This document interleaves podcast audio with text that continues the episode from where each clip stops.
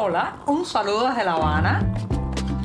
Les habla Joanny Sánchez, cubana, periodista, ciudadana, y les traigo este cafecito informativo recién colado y sin azúcar para despertar.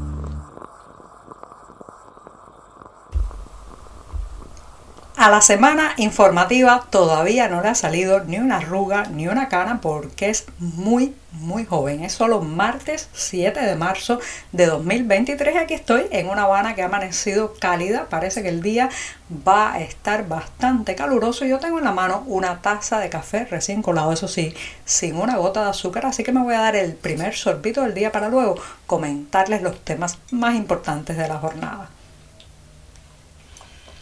Después de este cafecito informativo, les comento que las autoridades de las Tunas, la provincia de las Tunas, tienen eh, pues las manos puestas en la cabeza, el grito en el cielo y el estrés por las nubes debido al vandalismo, el saqueo y el destrozo que se ha ido acelerando en los espacios públicos, no solamente parques, eh, barandas de puentes que desaparecen en plena madrugada eh, y otros lugares que están en la vía pública, digamos, sino también al interior de las instituciones. La prensa tunera denuncia que se ha desatado eh, pues una especie de fiebre de destrozar, robar todo lo que la gente se encuentra a su paso que incluso ocurre dentro de los hospitales, ¿sí? Los pacientes, los acompañantes de, las pacientes, de los pacientes cargan con cuanta cosa pueden llevarse, sea un trozo de camilla, un trozo de una silla de rueda, parte de los colchones, eh, se llevan los tomacorrientes, los cables, las pilas o grifos de los baños y estas autoridades tuneras se preguntan qué es lo que está pasando. Señoras y señores, esto es un problema que afecta a todo el país y eh, no es de ahora, esto viene hace mucho tiempo. Eh, la depredación, el vandalismo, que muchas veces ni siquiera tiene como objeto robar porque no pueden llevarse el objeto, sin embargo lo dañan, lo inutilizan, lo dejan inservible para otros ciudadanos que pudieran utilizarlo y utilizarlos y beneficiarse de ello. Esto ya es un proceso que tiene mucho tiempo en Cuba, los vemos en los parques que desaparecen las maderas, las vigas de los bancos, la gente no puede sentarse, tiene que sentarse en el suelo en los parques porque ya los bancos están inservibles, en muchos otros espacios y uno se pregunta si será solo fruto de la necesidad, de la miseria que estamos viviendo. No, ahí hay algo más. ¿Y saben qué opino? Ha habido, ha habido un proceso de pérdida de la confianza en la propiedad social, en la propiedad colectiva, en la propiedad pública.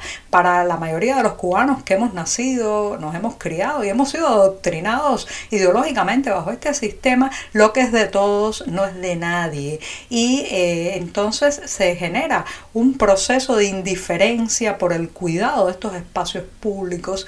Eh, también pues la gente descarga muchas veces su ira ciudadana, su ira social en estos espacios porque los identifica como una propiedad estatal y el Estado, ya sabe, es sinónimo de régimen, eh, régimen es sinónimo de dictadura y eh, pues eh, atacan estos objetos de uso común como una manera de enviar un mensaje de desaprobación, de molestia, de ira popular a los que gobiernan o controlan este país con mano de hierro hace ya más de seis décadas. Así que es un problema complejo, pero los dos damnificados somos todos al final. Todos sufrimos que cuando llegamos a una sala hospitalaria se hayan robado los bombillos y se hayan robado el tomacorriente. Entonces las familias tienen que reponer todo eso, al menos en el tiempo en que su pariente está hospitalizado, para tratar de aliviar las circunstancias de estos centros hospitalarios. El vandalismo, la depredación, señoras y señores, no solamente es el fruto de la miseria, de la perenne crisis material y económica en la que vivimos, es una cuestión de irrespeto a todo lo social, de no sentirse dueño de nada y también de enviar un mensaje contundente a las autoridades. Es una pena porque al final, reitero, todos salimos dañados con actuaciones así. El incendio forestal de grandes proporciones que afectó fundamentalmente la provincia de Holguín, pero también algunas zonas de la frontera en esta provincia y la de Santiago de Cuba parece estar bajo control. Así lo han dicho las autoridades que estiman que afectó más de 5.000 hectáreas de bosques. Sin embargo, no imaginen que está, digamos, apagado del todo el incendio y sus llamas, sino que todavía hay focos en algunas partes de, especialmente de la zona boscosa de la provincia de Holguín. Sin embargo, eh, pues los cuerpos de bomberos y las autoridades relacionadas con la tarea de controlar este siniestro aseguran que ya, que ya está bajo control. Esperemos, esperemos que así sea porque el daño ecológico ha sido inmenso y todavía falta por conocer las afectaciones a la naturaleza, eh, a los animales, a la fauna del lugar también. Así que al menos, al menos uno de nuestros problemas parece estar controlado ahora mismo. Recuerdan que hace unos días les comentaba en este programa que a pesar de que la ley electoral cubana prohíbe hacer campaña, Miguel Díaz Canel se había embarcado en una campaña para lograr la mayor cantidad de asistencia y votos en las elecciones eh, a diputados de la Asamblea Nacional que tendrán lugar en Cuba el próximo 26 de marzo. Un proceso que está rodeado de polémica, incluso ha ido ganando fuerza la campaña de activistas, opositores y disidentes para eh, lograr un mayor número de abstención, un porcentaje que podría marcar parte del eh, el desánimo y también la indignación de la población cubana que ha encontrado en el hecho de no asistir a las urnas eh, pues una forma de gritar su protesta, dada la represión que ha encontrado eh, en las calles, o sea, las manifestaciones populares en las calles han sido fuertemente reprimidas y la abstención se ha convertido como el altavoz de la ciudadanía. Bueno, pues esa campaña de Miguel Díaz Canel tuvo lugar específicamente en la provincia de Villa Clara y justamente después de partir él de territorio se ha aprobado un paquetazo de medidas, un paquetazo de medidas que según las autoridades locales intentan frenar la inflación, los elevados precios especialmente de los productos básicos y de los alimentos. Este paquetazo de medidas, señoras y señores, también ha traído el racionamiento de combustible. Como escuchan, a pesar de que eh, pues la propaganda oficial asegura que no tenemos problemas con el abastecimiento de combustible en el país, que se trata de una organización logística y bla, bla, bla. Lo cierto es que cada vez hay más señales de que el combustible escasea y en los servicentros de Villa Clara los vehículos, o sea, los conductores de los vehículos solo podrán comprar 30 litros de gasolina.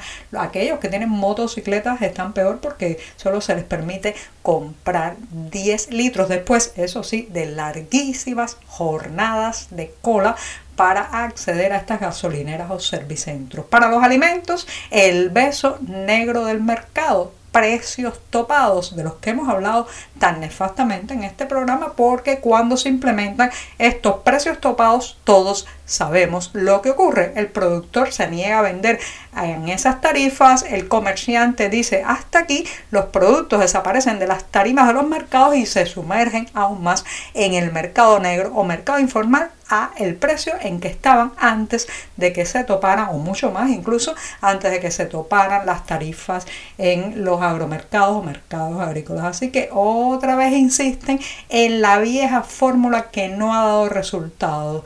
Precios topados y nuevas cuadrillas de inspectores para multar a quienes los violen. Así va el territorio de Villa Clara y el resto de la isla también.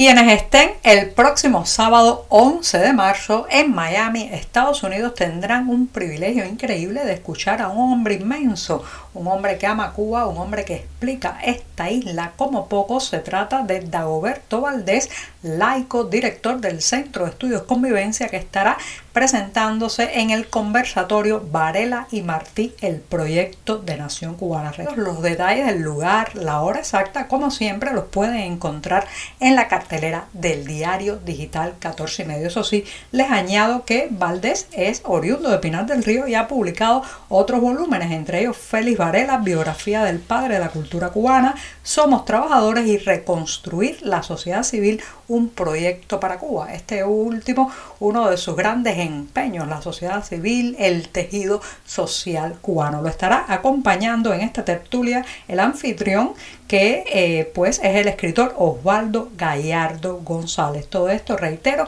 en el espacio del Caimán ante el espejo, donde estará el privilegio para aquellos que asistan de contactar a Dagoberto Valdés. Y ahora sí, me despido hasta mañana miércoles, que ya saben, es el día bisagra, la jornada puente. Muchas gracias.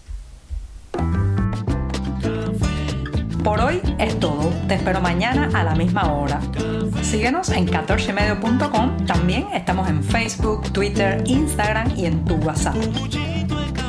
No olvides, claro está, compartir nuestro cafecito informativo con tus amigos.